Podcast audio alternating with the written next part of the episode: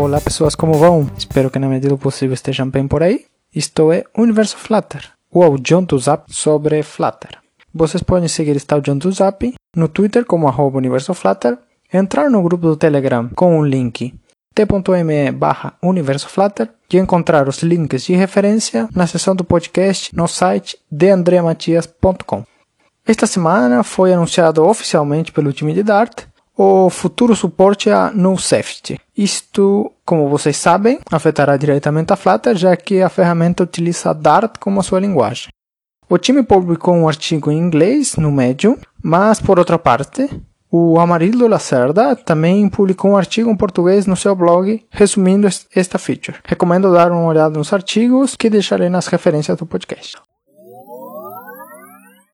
O widget da semana será desta vez o Grap. Este widget é uma alternativa para os widgets row ou column, mas com uma funcionalidade extra que podemos chamar de quebra de linha. Por exemplo, quando você tem um row e adiciona cinco filhos, mas só cabem quatro na tela, o Flutter gera um erro de design na tela, porque você não tem mais espaço para colocar os widgets. Mas a solução do Grab é criar automaticamente uma nova linha com esse quinto elemento que não coube. Já no caso que a direção seja no eixo vertical, ele criará uma nova coluna. Além disso, ele permite configurar outros parâmetros como o espaçamento entre os widgets filhos. O package da semana é o Timeline Underline Tile. Este package, feito pelo Júlio Bittencourt, oferece a opção de criar um widget de linha de tempo, onde se pode mostrar diferentes eventos. Ele foi lançado recentemente, mas já tem uma popularidade muito alta. É um package com muitas opções de personalização do design, pelo que se pode adaptar muito bem a diferentes aplicações. Recomendo dar uma olhada e compartilhar se for interessante. Esta semana vou indicar mais um jogo feito com Flutter, o Math Matrix. É um jogo com matemática interessante de fazer quebra-cabeças matemáticas. Tem uma estrutura muito simples feita com Provider Architecture, ainda que o package desta arquitetura esteja obsoleto há pouco tempo, mas vale a pena dar uma olhada na implementação da app. A dica de hoje é o site flutter.github.io samples, que oferece exemplos de pequenas funcionalidades e apps feitos com Flutter. O mais interessante é poder acessar ao código de cada exemplo e ver como implementá-lo. Também se integrou os pequenos tutoriais que estavam na seção de documentação de Flutter.dev, que tem muito conhecimento sobre coisas básicas, e nem tanto assim, para quem está começando. A indicação de vagas desta semana será a partir de um canal do Discord oficial de Flutter. Nesse canal de vagas de emprego, há relativamente bastantes vagas e a maioria delas é de forma remota, mas o inglês é o idioma que predomina na hora de aplicar. Se souber inglês, é uma boa fonte de vagas. Esta semana, a indicação de artigo ou vídeo da semana, na verdade, é um site chamado sketchnoten.dev. Neste site há várias ilustrações relacionadas principalmente com o mundo do desenvolvimento mobile. Ele é criado pela Lara Martin e o Miguel Beltran, que são desenvolvedores de Flutter e Android. Talvez você já tenha visto eles em eventos de Flutter ou do Google I.O já que eles participam em vários deles. Estas notas ilustradas, além de serem muito bonitas visualmente, também têm um conteúdo de muito valor e importância para o mundo de Flutter. Recomendo dar uma olhada e também acompanhar eles nos diferentes eventos que participem. Algo muito importante na hora de desenvolver software é que o produto que seja gerado seja estável e confiável. Para chegar a isso, há muitas metodologias, ferramentas e recursos em geral mas hoje gostaria de me centrar na escolha de packages e plugins para Flutter. Atualmente, o pub.dev conta com muitos packages e plugins que oferecem diversas funcionalidades. Alguns deles até oferecem as mesmas funcionalidades que outros, mas de diferentes formas. Ainda que não encontremos sempre toda a funcionalidade que queremos terceirizar da nossa aplicação, existe uma ampla variedade para escolher. A partir disso, é importante prestar atenção em qual package iremos escolher para nossa aplicação, pois uma escolha errada pode derivar em algumas das seguintes consequências: incompatibilidade com alguns dispositivos ou plataformas, bugs recorrentes, falta de funcionalidades, falta de documentação, falta de manutenção ou suporte, descontinuidade do package, entre outros. Nesta semana, então, vou falar de alguns pontos para considerar e observar na hora de escolher um package. Primeiro, o que temos que considerar. Com certeza, o contexto e o objetivo da nossa aplicação irá condicionar que package devemos escolher. Coisas como, por exemplo, é uma app para estudo, projeto pessoal ou para uma empresa com time? O package que procuro é para uma funcionalidade principal, como um gerenciador de estado, uma secundária ou somente um acessório?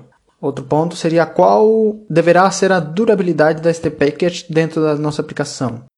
Também é para Android, iOS, web ou para as três. Outra coisa é que tipo de licenças de dependências posso permitir na minha aplicação.